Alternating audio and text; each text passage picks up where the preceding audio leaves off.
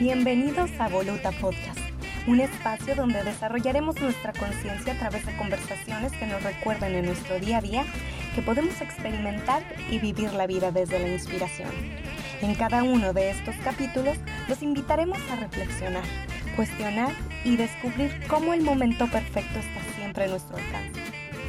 Bienvenidos y bienvenidas a la segunda temporada de Voluta Podcast. Estamos muy emocionados de estar de vuelta con todos ustedes. Gracias por esperarnos y gracias por querernos de vuelta.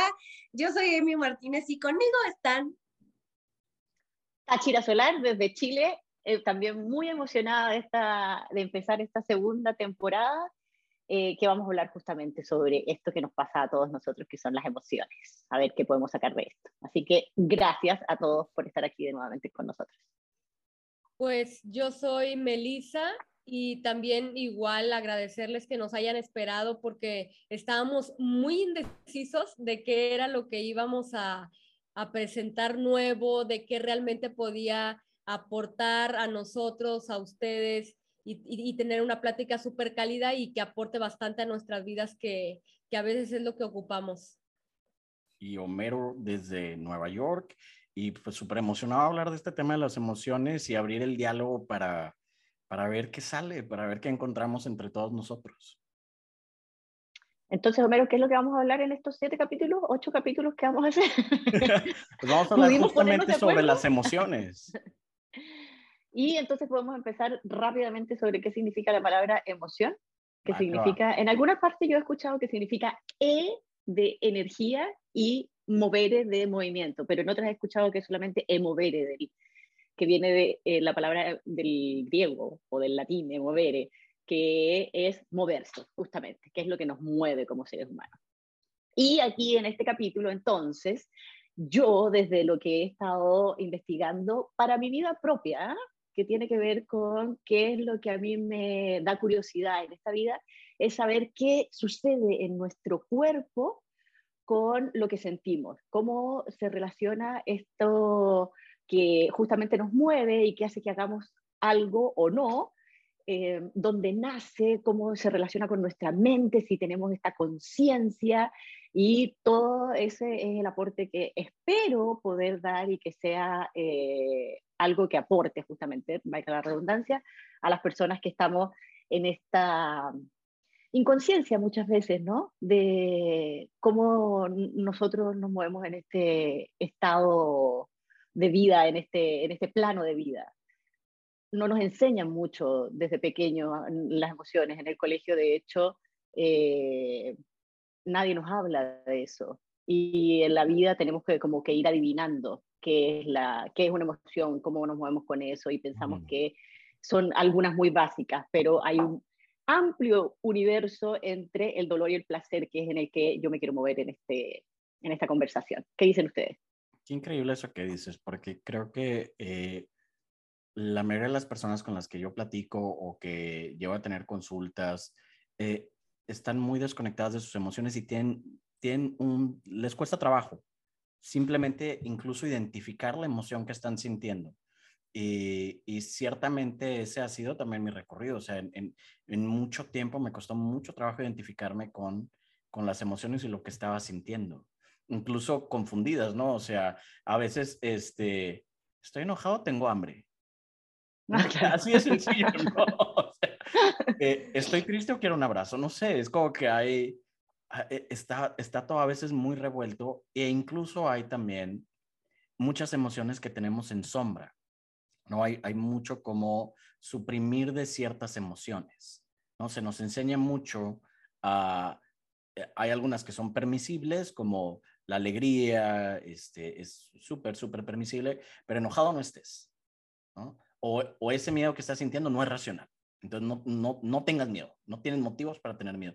Entonces, hay cierto eh, hábito a suprimir ciertas emociones. Estamos muy desconectados y lo que bien dices es de que no se nos enseña algo tan importante para nuestro ser, somos seres emocionales, este, es lo que nos hace humanos básicamente, y eh, junto con, con la conciencia.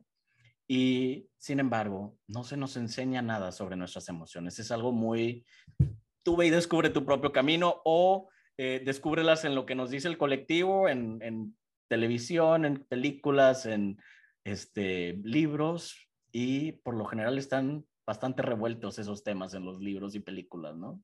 ¿Ustedes qué opinan? Pues tal como dices, Homero, y como decíamos este, un poco antes de empezar, o sea, muchas veces no nos ponemos de acuerdo en, en cuáles son las emociones. Este, tenemos, bueno, dependiendo de la escuela, además, tenemos algunos que califican como seis, solo seis emociones básicas, otros como siete.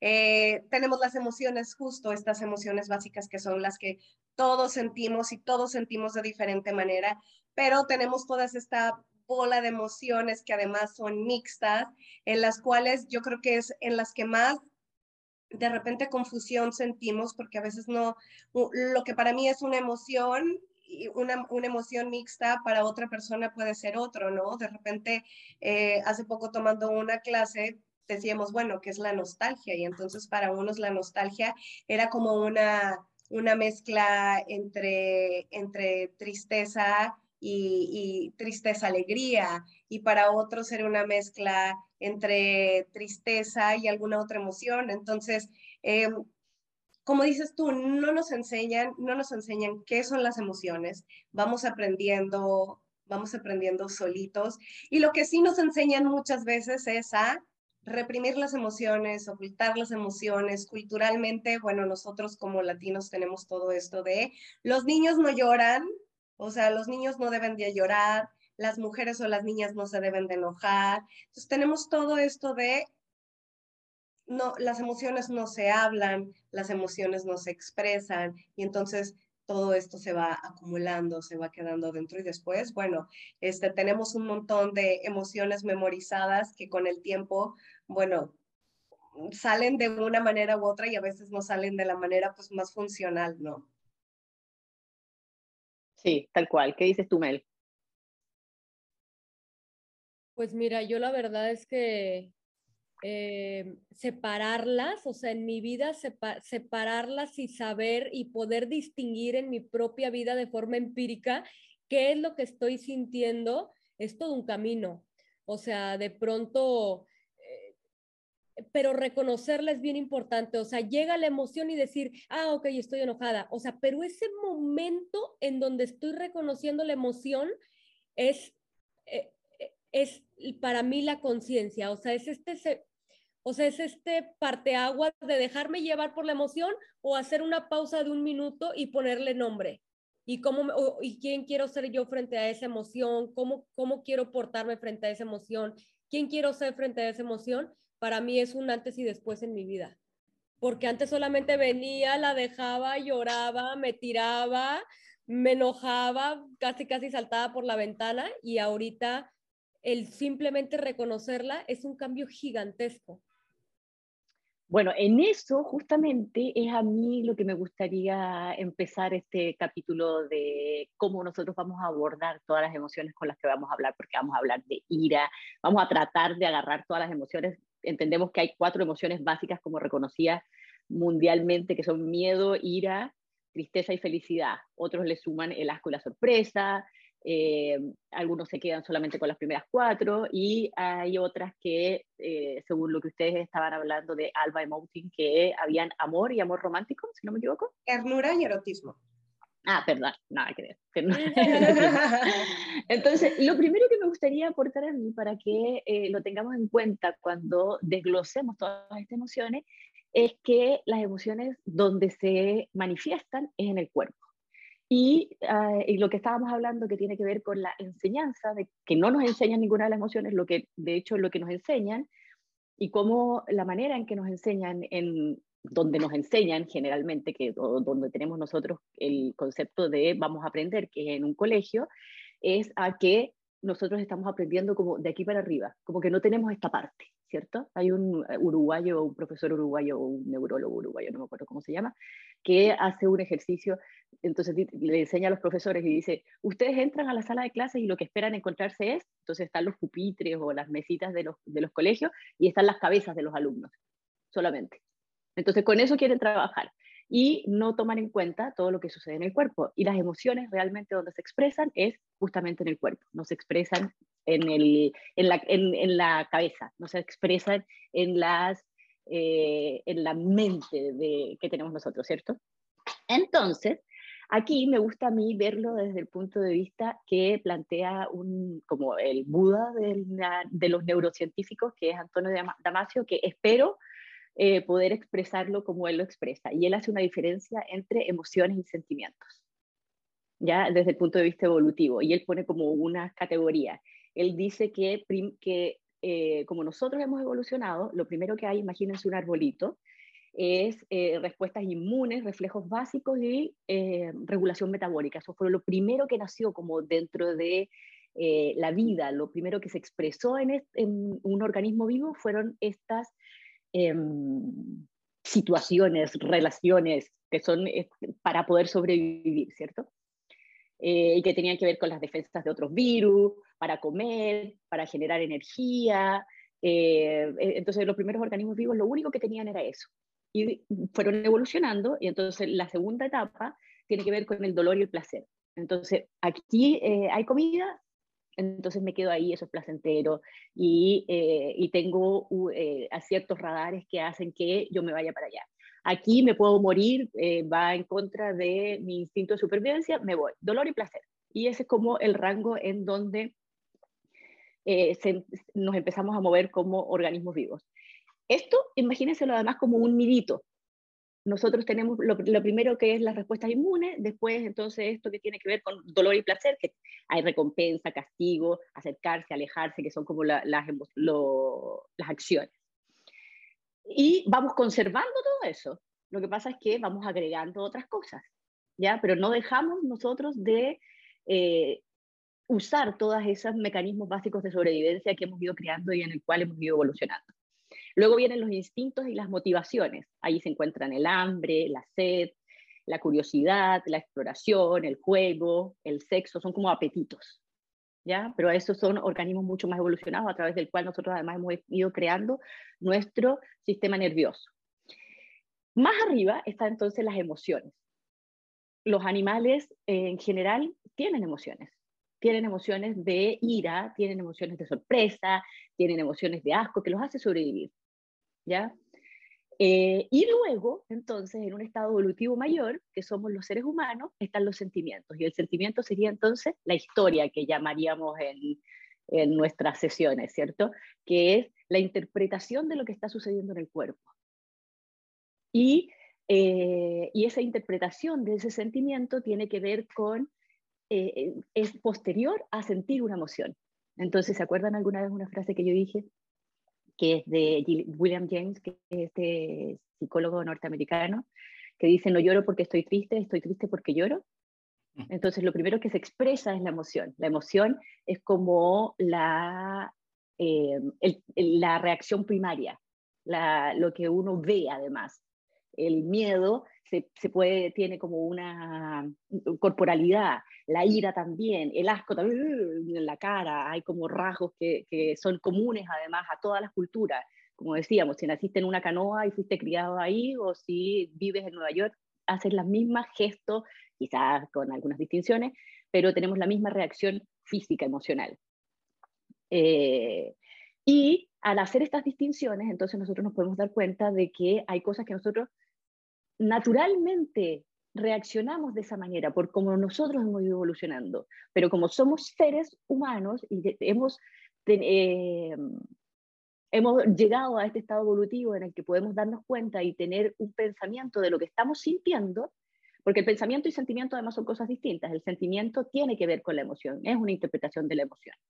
Es una interpretación de la emoción y la emoción es, una... Es una reacción del cuerpo para mantener además esto que se llama homeostasis entre el dolor y el placer. Cómo me mantengo lo más, el mayor tiempo posible en el camino del medio para sobrevivir, comer y estar en un estado de tranquilidad. Y ahí nos vamos moviendo. Eh, y el sentimiento, entonces, esta historia se expresa en como él dice que se expresa como en mapas neuronales que eh, entonces tiene una emoción y recurrimos a ese mapa neuronal. Entonces la ira nosotros reaccionamos de esa manera. Y es lo que nosotros trabajamos básicamente, en cambiar un poquito esa historia para que cada vez que venga una emoción, eh, nosotros podamos tener una ese, en ese espacio de tiempo que tenemos, como decía Mel, de quién quiero ser yo ante esto que estoy sintiendo, podamos tener una otra interpretación y no dejarnos llevar por la reacción corporal natural. Creo que eso es más o menos lo que él plantea sobre la diferencia entre emoción y sentimiento. ¿Queda claro o no? Sí, súper claro. Y me gustaría eh, algo que habías dicho sobre como sobre cómo hemos ido cambiando con cómo vemos las emociones y cómo nos vemos nosotros como, como seres. Y fíjate que, por ejemplo, en la historia hubo un tiempo en que de verdad todo era sobre eh, el alma, ¿no? Y luego todo era sobre nuestras emociones, ¿no? O sea, había hasta clasificaciones de temperamentos como temperamento colérico, temperamento este, nostálgico, melancólico, temperamento flemático, ¿no? Y que, que tenía mucho que ver como con tu carga emocional, como ciertas personas se cargaban más hacia lo eh, hacia la tristeza, otras personas se cargaban más hacia el enojo, otras personas se cargaban más hacia el optimismo, ¿no? Y luego, cuando llegó todas estas teorías de Darwin y de Freud al mismo tiempo, ¿no? que la biología y la psicología fueron como de verdad despertando por el, por el florecimiento de las ciencias, empezamos a vernos más no solo desde eh, la lógica, no solo como este, mm, seres pensantes, pero también como, eh, como nuestra parte más eh, animal, ¿no? Y la parte más instintiva y la parte más como de este cuerpo eh, material, en donde toda la teoría evolutiva nos empezó a, decir, no, es que el ser humano es parte de, un mundo animal, ¿no? Y tienes estos mismos instintos y tienes estos mismos este, funciones y estos mismos eh, necesidades básicas. Y, y entonces durante un tiempo fue también muy, muy por ese lado y terminamos luego después con otros movimientos, eh, como los de lo que se vivió mucho el cientificismo del siglo pasado, en donde somos como que una cabeza, básicamente, ¿no? Somos como que solamente lógica. Entonces, todo este tema ha ido cambiando constantemente y entonces, pues, que no nos sorprenda que esté tan revuelto, ¿no? O sea, por, por, lo general la palabra sentimiento y emoción en la mayoría de las personas son sinónimos, ¿no? E incluso dentro de, de, de ciertas, este, disciplinas no se tiene claro cuál es la diferencia, ¿no? O sea, hay, hay muchas definiciones. Entonces creo que eh, eh, me gusta mucho lo, lo, que dijiste. Y también, fíjate, me, me trae a mente eh, algo que, que Carl Jung tenía en uno de sus libros cuando visitó la, la frontera de México y Estados Unidos y, y, conoció a los pueblos de, de esa zona y entonces este, él llegó y visitó a, ciertas tribus originarias de Nuevo México. Y cuando llegó ahí, ellos em, eh, em, em, empezaron a hablar sobre el modo de vida occidental que era tan diferente, a, bueno, él siendo europeo, al de los indios de Nuevo México, ¿no? Entonces le decían, la gran diferencia que hay con el hombre occidental es que ustedes piensan que piensan con la cabeza. Y entonces él decía, pues sí, Dice, pero nosotros sabemos que pensamos con el corazón. Y entonces como que le creo como un, cortocircuito a Carl Jung, ¿no? Entonces no, no es muy claro, ¿no? Eh, eh, no es tan claro. Eh, esta parte de las emociones tiene algo muy palpable en el cuerpo, se manifiestan enormemente en el cuerpo y entonces hay como, como hasta podríamos decir que, que son como los pensamientos del, digamos, del corazón, ¿no? Entonces a mí me gusta verlo así, como que hay pensamientos racionales del, del cuerpo racional y hay pensamientos emocionales, ¿no? Hay, hay, emociones que son como la forma en que procesa nuestra, nuestro alma emocional o nuestro cuerpo emocional. Y yo creo que justo, como decía Tach, mm, muchas veces eh, el, lo que genera el sentimiento es el pensamiento, pero muchas veces es primero la reacción, antes de identificar el pensamiento, identificamos la reacción física, ¿no? Sentimos el que se nos hace nudo el estómago, que se nos cierra la garganta o, em, o que se nos sube la temperatura o algo. Entonces, primero sentimos a veces la reacción física antes de poderle poner voz o de ponerle poner un nombre a ese pensamiento que lo está generando, ¿no? Y entonces a veces, pero sabemos que, bueno, es un pensamiento el que nos está generando un sentimiento y entonces a veces parecería que, que fue primero el huevo o la gallina, ¿no? Primero fue la reacción o primero o, o, el pensamiento. y lo que empieza también a suceder aquí es que, bueno, los dos están conectados y al final no hay diferencia y no importa cuál fue primero, la cosa es que está el pensamiento que genera un sentimiento y luego lo que empieza a suceder es que cuando tenemos el sentimiento empezamos a generar más pensamientos que están relacionados con esa emoción, ¿no? ¿Y qué empieza a suceder a partir de eso también? Que empezamos a memorizar nuestras emociones. Entonces, tenemos un, tenemos un pensamiento que nos está generando una emoción, un sentimiento, y ese pensamiento o ese tipo de pensamientos los empezamos a repetir con el tiempo, por lo mismo empezamos a repetir esas emociones o esos sentimientos con el tiempo y se empiezan a generar estas emociones em, memorizadas, digamos. ¿Y qué es lo que sucede cuando tenemos estas emociones memorizadas? Que cada vez que tenemos un impulso en el exterior, una palabra, una canción, una persona, un olor, vuelve ese sentimiento a nosotros como si fuera a lo mejor la primera vez y a veces hasta más intensamente, ¿no? Y, mm, pues a veces, bueno, hay, hay, hay sentimientos que podríamos catalogar como positivos, que decimos, ah, qué padre, pero hay muchas otras veces que no. Y entonces lo que sucede es que al estar repitiendo todos esos sentimientos o esas emociones memorizadas, pues dejamos de vivir en el presente y estamos viviendo constantemente en el pasado.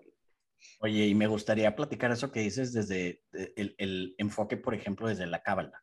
Fíjate que eh, la cabeza sería este, la palabra con la que empieza eh, la parte del cerebro, es con este, una letra M. Entonces se pone la M aquí en la cabeza. La palabra con la que empieza el corazón, que es lev, es la L y se pone esa aquí en el corazón. Y la palabra con la que empiezan las vísceras es una che, que sería una J. Entonces eso se pone acá en las vísceras. Entonces, cuando es de arriba hacia abajo, o sea, cabeza, corazón, vísceras, cuando la acción viene en ese, en ese ritmo, desde el pensamiento a los sentimientos y después la acción, eso sería melech, que quiere decir rey, ¿no? E, entonces es una, como una actividad muy, digamos, digna, muy reina, ¿no? Pero cuando la eh, acción viene al revés, o sea, que primero están las vísceras, luego está el sentimiento y eso informa los pensamientos de la cabeza. Eso se llama hlum, que es la ignominia, o sea, la vergüenza. Entonces, cuando empezamos desde lo ya aprendido, desde la programación, desde el sentimiento que ya está así muy, muy ahí, este, eh, digamos que ya está muy sedimentado, eh, ahí eh, partimos desde la vergüenza. Fíjate cómo se conecta con lo que hablamos la temporada pasada de, de los estados de conciencia y la, la vergüenza es las de hasta abajo, ¿no? Y cuando empiezas desde la conciencia misma, es todo lo contrario. Eh, o sea, básicamente te pones tu corona de, del reino, ¿no? Entonces, súper interesante que no es ni una ni la otra. Y como suele suceder en, en, lo humano, es un paradigma en donde las dos aparentemente opuestas conviven al mismo tiempo. Hay muchas cosas que vienen, primero el pensamiento, luego el sentimiento, luego la acción, y hay muchas cosas que estamos tan habituados, que ya son cosas tan inconscientes, que, que empieza primero ¿por qué me siento así? Y entonces los pensamientos me están ayudando a darle una cabida lógica, ¿por qué me siento triste? Y empiezo a buscar razones por las cuales me siento triste. Yo quiero compartirles algo de, de, como de un ejemplo y preguntarles también a ustedes si, si tienen en algún momento muy, muy, muy claro, muy, muy fresco tal vez, de en alguna ocasión que hayan dicho, no le voy a hacer caso, completamente no le voy a hacer caso a lo que me dice mi cabeza y realmente me voy a centrar a lo que me está diciendo el corazón o el estómago. O sea, algún momento donde hayan hecho su cabeza a un lado y completamente escuchar con todos los sentidos al corazón o al estómago. ¿Han, ¿han tenido esa experiencia? Yo creo, Mel, que lo que estás haciendo ahí es justamente escuchar lo que estás pensando. O sea, tienes la oportunidad, has tomado el control de lo que está sucediendo. No le puedes no hacer caso a tu cabeza. Lo que estás haciendo en ese momento es justamente ponerle cabeza a esa emoción. No le voy a hacer caso a este pensamiento anexo, sí le voy a hacer caso, o sea, tomas una decisión. Y ese es un punto súper importante en las emociones, la atención. Cuando nosotros ponemos atención a lo que nos está sucediendo, entonces tomamos control sobre nuestra realidad. Eso es también eh, otra de las frases de William James, si no me equivoco. El poner, no me acuerdo cuál es la frase, me voy a acordar y se las voy a decir.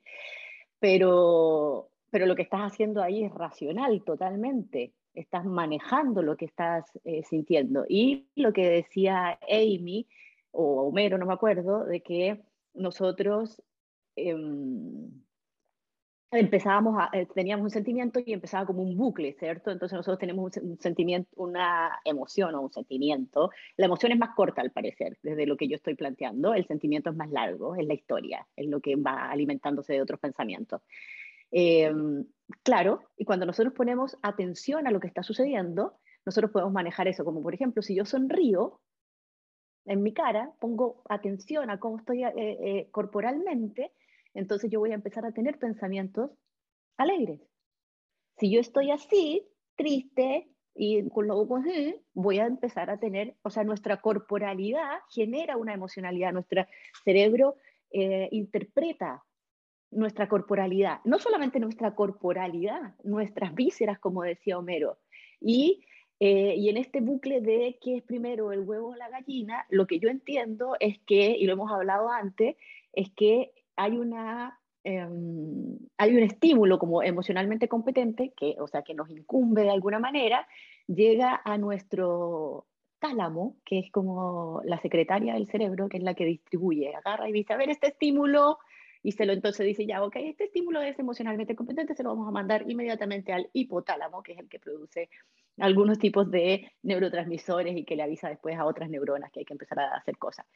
Eh, y también a la amígdala, y empieza como todo el proceso cerebral, pero eso es antes de que seamos conscientes. Y nuestro cuerpo ya está produciendo hormonas. Cuando estamos estresados, por ejemplo, nuestro cuerpo ya está produciendo cortisol y adrenalina antes de que nosotros seamos conscientes.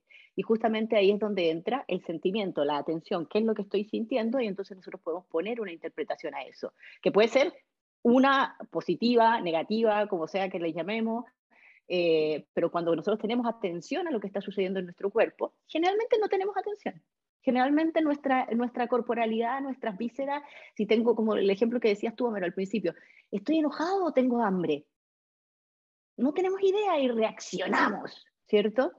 Y no, y no nos damos cuenta que en realidad muchas veces es hambre nada más y nos enojamos y generamos un conflicto y eso genera entonces otro tipo de pensamientos y entonces nos acordamos que ayer le pedí que me llevara desayuno y no me llevó y bla, bla, bla, bla, bla, y se enreda uno. Pero cuando somos conscientes, a mí me parece que la clave es la atención en todo esto. Cuando ponemos atención a lo que nos está sucediendo internamente y externamente, corporalmente, somos capaces de cambiar esa situación. Entra también, como siempre, el tema de la identidad. Yo creo que soy, yo me cuento esta historia, que soy una persona optimista, pacífica, amorosa, y de repente lo que siento es ira, ¿no? Entonces, ¿y eh, qué te pasa? Pues, o sea, hasta yo me juzgo a mí mismo, los otros me van a juzgar, o sea, hay cierta identidad que no me permite expresar todo el rango de emociones o permitirme a sentir todo el rango de emociones. Y qué importante es poder hacer el espacio para no, todo nuestro rango de, emoción, porque si no eso, este, pues nos provoca consecuencias, ¿no? De, suprimir ciertas emociones, de eh, proyectarlas en el otro, de todo este, fíjate que cuando conoces a alguien y le pides que se defina, lo primero que te va a decir cómo son características físicas por lo general pero después de eso te va a empezar a decir, soy una persona muy alegre, soy una persona este, depresiva, soy una persona, este, no sé, muy miedosa, o sea, es tan cercano a nosotros, es tan del, del, del centro de nuestro ser que nos definimos por medio de nuestras emociones, ¿no? Sin embargo, las emociones nos conectan porque todos tenemos el mismo set de emociones. Ahora, ¿en qué medida algunas están más presentes al parecer en las identidades de otros, es lo que diferencia. Pero nadie te va a decir una nueva emoción que tú nunca hayas sentido. Es lo que nos conecta a nivel humano. ¿Nos hace yo Creo que, yo creo que eso mero es cuando empezamos a hacer, a, mm, a convertir las emociones como en una dimensión del ego, ¿no?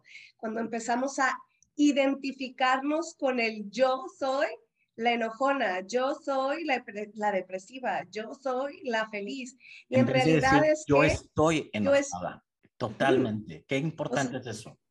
O de yo estoy sintiendo enojo, o yo en este momento estoy enojada, pero no de yo soy la enojona, yo soy la geniuda, yo soy la, la depresiva, yo soy la, la, la que siempre está súper feliz. Entonces, cuando empezamos es justamente a dimensionar en el ego este, las, las emociones, ¿no? Y algo que dice este, Joe Dispensa es que empezamos a hacer esto también cuando nos empezamos justamente lo que mencionaba anteriormente, a memorizar estas emociones o a repetir estas emociones y estos sentimientos. Entonces dice, cuando las empezamos a prolongar o a mantener por horas o por días, estas se convierten en nuestro humor. Cuando empezamos a prolongarlas por semanas y por meses, estas se convierten en nuestro temperamento. Y cuando lo hacemos por año, se vuelven parte de nuestra personalidad. Y entonces es ahí cuando decimos, bueno, yo soy esta persona, como yo soy esta emoción, cuando no es así, cuando yo siento esta emoción, en diferentes momentos, porque como dices tú, a lo mejor hay una emoción que predomina, a lo mejor en mi vida, pero en realidad todos los seres humanos experimentamos en diferentes momentos todas las emociones. Ya, pero ¿qué sucede en cada parte de nuestra vida. Fíjate cómo cualquier situación que llevamos se filtra no solamente por nuestra percepción lógica, sino por nuestro emocionar.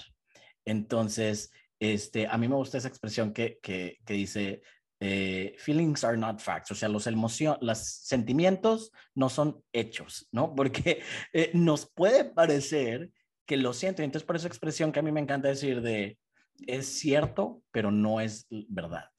¿A, qué voy con eso? Ah, claro. Que se puede sentir muy cierto algo, yo puedo sentir, es que esto este, es súper vergonzoso y que... Ok, sí, pero no es real. La realidad es, sí que lo estás sintiendo y por eso se siente muy, muy real, pero si lo pudieras ver desde otro lugar, desde otro ámbito, desde donde lo ve otra persona, no es toda la verdad, ¿no? Ya, pero ¿qué es eso al final? Percepción.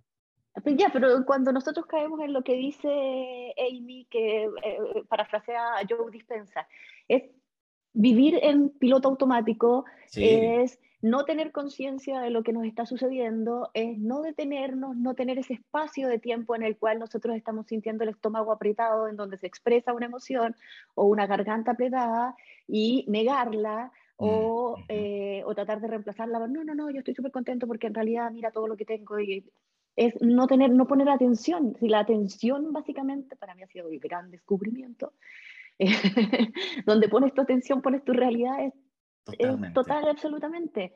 Entonces, pero no estamos en atención nunca. Estamos 47, ustedes, yo les he comentado este estudio de la Universidad de Harvard que dice que los seres humanos estamos el 47% del tiempo en el piloto automático. Entonces te preguntan, oye, ¿qué estabas pensando? No, nada vas en el auto y llegas de un lugar a otro, no tienes idea de cómo llegaste. ¿Y qué es lo que produce esto? Produce que realmente no estamos experimentando la vida porque no estamos siendo conscientes de qué es lo que estamos haciendo y eso produce tristeza, depresión, eh, falta de motivación, eh, inconsciencia básicamente. Entonces el practicar la atención es un hábito que no, yo no diría que es de los más fáciles, yo diría que eh, lleva tiempo, puede que alguno no, este, cada quien ahí tiene su propio proceso, eh, pero que es uno de los más valiosos que nosotros podemos hacer para eh, revisarnos y, ver, y, darnos ese espacio de cómo nosotros podemos responder ante cada situación, como decía Mel. Oye, Tach, y fíjate, dices, pasamos 47% del tiempo en piloto automático. ¿Y ahora cuánto tiempo pasamos en el pasado o en el futuro? Entonces, ¿cuánto tiempo terminamos pasando en realidad en el presente? Deja tú, ¿y cuánto tiempo pasamos en el ámbito del otro? en, el otro, de quién me está viviendo a mí. Exactamente. últimamente yo eh, casi, casi, porque no, no sé, ¿verdad? O sea, bueno, no estoy como muy segura, pero antes yo sí tenía como mil temas para meterme en el ámbito del otro. Ya no creo que esté ahí, pero sí me encuentro mucho en el futuro. Mucho en el futuro y en el pasado poco menos, pero sí también. O sea, creo que creo que sí es una forma como de también de planear, ¿no? Para que las cosas salgan, digamos, como otras personas esperan que, que salga en tu trabajo, lo que sea, ¿no? Y fíjate que por ahí hay un ejemplo, ese, podría ser un ejemplo de cuando ya estamos habituados, por ejemplo, a la emocionalidad del miedo, y entonces como hay un miedo ahí por debajo, probablemente inconsciente, los pensamientos están, protégete, cuídate, ¿qué puede pasar? ¿No? Eh, eh, igual y podemos hablar más de esto en el capítulo del miedo, pero eh, ahí es donde un ejemplo de como cuando decimos, porque siento esto, entonces la mente está tratando de buscar el peligro, pues si me estás diciendo que siento miedo, tengo que buscar un peligro, ¿no? Entonces, este, y también me gustaría aquí traer cómo le tenemos miedo a tantas emociones, porque la gente, o sea, le tenemos como cierto, sí sabes, como que queremos, nos identificamos más como seres racionales, en, verdad. Quisiéramos entender y estar por sobre nuestras emociones, ¿no? Excepto la alegría, la alegría como que todo el mundo es un poquito más... a menos que se vuelva euforia, a menos que se vuelva euforia. A menos que se vuelva eufórica, claro, claro. Pero, por ejemplo, ¿cuánta gente tiene miedo a mostrarse enojado? ¿Cuánta gente quiere suprimir, mostrarse triste? ¿Cómo estás? Estoy bien. O sea, ni siquiera hay un pedacito de segundo para ir y explorar, a ver, ¿cómo me siento? ¿Es verdad que me siento bien? ¿No? hay mucha eh, resistencia a sentir completamente, a permitir completamente mi emoción.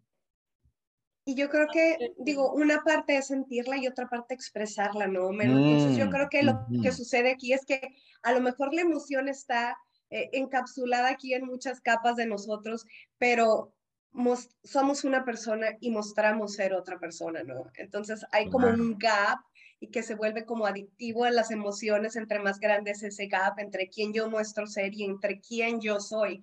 Y entonces aquí lo importante es, como decía Mel anteriormente, el, el pues poner, como decía Touch, poner esta atención y como decía Mel, el dejarnos sentir, la emoción y empezar a hacer este trabajo donde nada, nada más empiezo a limpiar y a liberar mis pensamientos, sino también empiezo a liberar, a transmutar esas emociones, a sanarlas para que ese gap se vaya haciendo más pequeño y entonces llega el momento en el que la persona que yo muestro ser sea la persona que realmente soy. Y ahí es cuando realmente vamos a llegar a ser personas auténticas y personas reales, ¿no? A mí me encantaría en estos capítulos desmitificar las emociones y verlas lo más neutrales que podamos, o sea, porque por algo existen, ¿no? Entonces, son evolutivas todas, claro. Todas son, claro, no estaríamos aquí si no fuera por ellas. Son, son partes esenciales de nuestra humanidad. Entonces, ver cuál es la función, la funcionalidad eh, de, del miedo. ¿Para qué me sirve la tristeza? ¿Para qué me sirve el enojo? Eh, porque estamos muy, eh, tenemos creo que más claro cuáles son las consecuencias de ir completamente a la intensidad y a la parte como más, digámoslo de una forma negativa de ciertas emociones. Hay gente que las pone como emociones negativas y emociones positivas. ¿ok? No, vamos a desmitificar eso. Está aquí, son parte de nosotros, pues por algo es, ¿no? Sí, yo estoy de acuerdo con eso y me gustaría también eh, quitarle un poquito el poder que tiene el vivir en el ahora completamente, porque también es como una dictadura. No, tenemos que llegar a vivir en el ahora. Yo mismo lo estaba planteando y uno como que, ay, no puedo vivir en el ahora todo el tiempo que hago. Entonces Mel decía, yo siempre estoy pensando en el futuro o estoy más metida en ese futuro. Es parte también de nuestro sistema evolutivo, es parte de nuestra adaptación el planificar, o sea, ningún por lo menos hasta lo que se sabe hasta el momento, ningún animal anda planificando para que las cosas salgan bien. Es parte de lo que nosotros hacemos. Y es distinto ese eh, planificar, eh, prever a el 47% de inconsciencia. Es distinto. Es distinto a eh, revisar el pasado conscientemente, ver qué hice que podría haber hecho de alguna otra manera mejor, evaluar, tomar decisiones, que podría también llamarse cómo vivir en el pasado. Y no estar con este estrés de estar constantemente, no tengo que estar en el presente, no voy a evaluar nada de lo que fue y no voy a planificar nada, aquí lo que sea que suceda. Mm, primero es imposible. Y entonces también dar esa distinción de que, o sea, puede que sea posible, no tengo idea, puede ser. Pero dar esa distinción de que eh, de nuestros, eh, como seres humanos, para adaptarnos en el mundo, tenemos que estar previendo y tenemos que estar evaluando nuestro pasado para vivir este presente. Tenemos ese pasado que nos da cierta identidad y en el cual, si nos ponemos muy budistas, bueno, no necesitamos nada de eso, pero pero la idea es que eh, no somos tan budistas, ¿no? Fíjate que eso me gusta mucho porque una de las prácticas más este, terapéuticas que puede haber es hacer estos inventarios de lo que sucedió. Porque una de las cosas que nos pide nuestro inconsciente todo el tiempo es, ¿qué pasó aquí? ¿Qué pasó aquí? ¿Qué pasó aquí? ¿No? Entonces, cuando yo eh, pienso mucho en el pasado y pienso mucho en el futuro, o tengo sentimientos que, ¿por qué ahorita que está todo bien me siento triste? ¿Por qué ahorita que está todo eh, eh, así me siento enojado y no tengo ningún motivo racional para sentirme enojado en el presente? Bueno, es que hay cosas que tu mente te está pidiendo que proceses, ¿no? Hay, ciertas aguas ahí por debajo que están corriendo que te dicen, ¿qué pasó aquí? Entonces, uno de los ejercicios más, más terapéuticos es ir al pasado, y definir qué fue lo que pasó, o sea, procesarlo. Entonces, hay algo alquímico que pasa cuando en vez de estarlo pensando, ruminando y que me atormenten mis sueños, yo hago el momento para escribirlo o contárselo a un terapeuta. Y ahí pasa una alquimia, porque lo empiezo a definir, lo empiezo a poner como en, un, en, en una onda más, digamos, eh, eh, lógica, ¿no? Ah, ok, me siento triste porque esto me pasó cuando tenía tal edad y lo que quiero evitar es que me suceda esto y ponerlo como más en papel, ¿no? Ponerlo más en eh, expresado, ¿no? Y entonces por eso sucede esta cosa que es la catarsis de una emoción. ¿Cuántas veces no comentas de algo que pensabas que, ay, no, eso ya no me importa, ¿no? O sea, que tú mismo te decías tímido, ay, eso no puede ser, eso ya no me, no me puede. Y empiezas a hablar de eso y te sale un llanto de, o sea, no sé, estaba ahí esperándote desde hace 10 años ese llanto, ¿no? O eh, dices, no, es que yo no debería tener miedo de esta situación. Y luego empiezas a escribir, por ejemplo, de tu pasado, de tu infancia, y dices, ¿cómo no voy a tenerle miedo si esto fue lo que me sucedió? Esta es la memoria que tengo. Y eh, también otra muy importante es tener una meta, ¿no? Pero no una meta de voy a lograr esta meta, sino una de las cosas más tranquilizadoras para el ser humano es saber que voy por el buen camino. Porque yo puedo estar muy en el presente, pero si sé que si en mi pensamiento voy por un mal camino donde no voy a llegar a ningún lado, este, mi mente me va a estar diciendo, cuidado, alerta, eh, checa qué onda, este, si, o me voy a sentir desmotivado.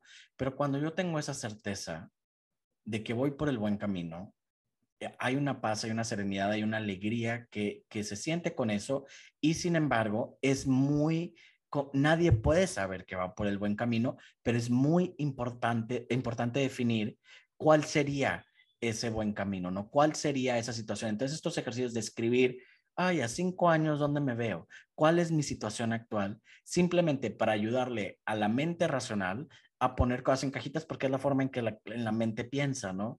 Y de esa forma, emoción y pensar están un poquito más trabajando en conjunto en vez de ir como en posiciones opuestas, ¿no? Muy importante hacer esos ejercicios.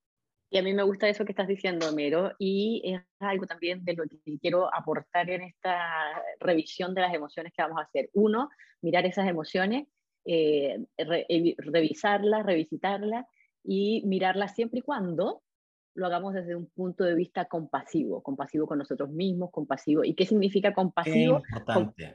sí, exactamente. Compasivo quiere decir con sabiduría para poder darse cuenta de que eso era lo que podías hacer en ese momento cuando estás revisitando las em, emociones del pasado o sucesos del pasado y también compasivo con las personas que están involucradas en esa situación, que también podían hacer eh, la sabiduría de saber que ellos también estaban haciendo lo que podían con las eh, información y emocionalidad y evolución que tenían en ese momento. Eh, primero que nada, entonces, poner la compasión en, esa revisión, también hacia futuro.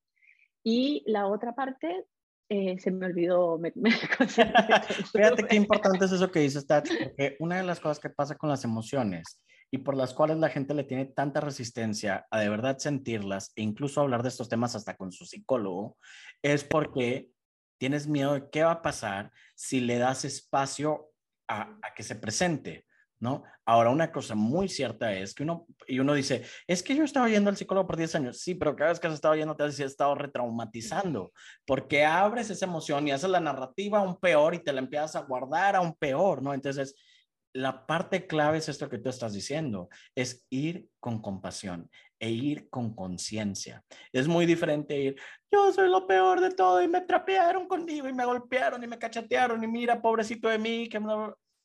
te está retraumatizando. E, es que ni siquiera hay una catarsis ahí, en realidad estás sufriendo y dándole, echándole más carbón al, al, al fuego. Ahora, si tú así dices, wow, fíjate, puedo ver la valentía de esa persona que estuvo ahí y le das espacio a la emoción a que se presente, pero incluso la persona con lo que estás haciendo, si tú estás con un terapeuta, con un psicólogo, con un coach, que te dé espacio para estar en un lugar seguro, donde hay comprensión, donde te ven como un ser completo, donde tienes esa certeza de que todo va a estar bien, se guarda de una forma muy distinta, se llega a una resolución muy distinta y, y hay cierta catarsis, cierta resolución que sucede en ese momento hay una transmutación o incluso una liberación, ¿no? Mm. Todo lo contrario, como dices tú, de, de estarnos ahí revolcando en el lodo de la, de la misma emoción y seguir ahí y ahí y ahí por, pues, por mucho tiempo. Bueno, eh, creo que tenemos que ir cerrando el capítulo, ¿cierto? Pero de todas maneras, con todo esto que quiero seguir diciendo, vamos a seguir alimentando, entonces, eh, tratando de desglosar los capítulos que vienen, en el que vamos a ir metiendo emociones eh, universales, básicas, sociales, y vemos si podemos distinguirlas entre sentimiento y emoción. Eh, y meter esta idea que yo tengo que me parece como súper compasiva justamente entre distinguir una emoción, que es más una reacción eh, adaptativa, natural, que no podemos dejar de tener muchas veces, eh, y el sentimiento que entonces nos da la posibilidad de juzgar esa emoción para revalorarla, resignificarla y quizás tener otras posibilidades en el futuro, ¿cierto? Claro, y reivindicar la relación entre nuestra mente y nuestras emociones, ¿no? Por ahí había una frase que decía, el viaje más largo es de la cabeza al corazón, y como que en nuestra cultura tenemos un poquito como que el, el cerebro y hasta el corazón se están peleando porque el corazón siente mucho y el cerebro no quiere, se están ahí peleando. No, reivindicar que en realidad nuestro ser está en la sana relación entre, estos, entre estas partes de nuestro, pues de nuestro ser humano, ¿no? Mel, Amy, ¿algo para cerrar?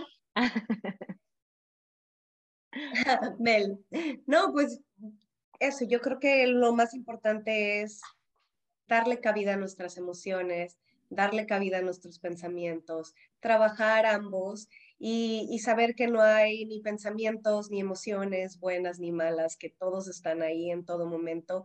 Y creo que lo importante es eso, reconocerlos, aceptar que están ahí, darle su lugar, darle su cabida. Y bueno, si así lo decidimos, porque todo es una elección, trabajarlos para poder este, estar en un nivel de conciencia o estar en un nivel emocional que no sea más funcional y que no sea más cómodo y que no sea más rico, ¿no? Y cuando, cuando, le, cuando les pregunten cómo estás, aprovechen para contar cómo estamos.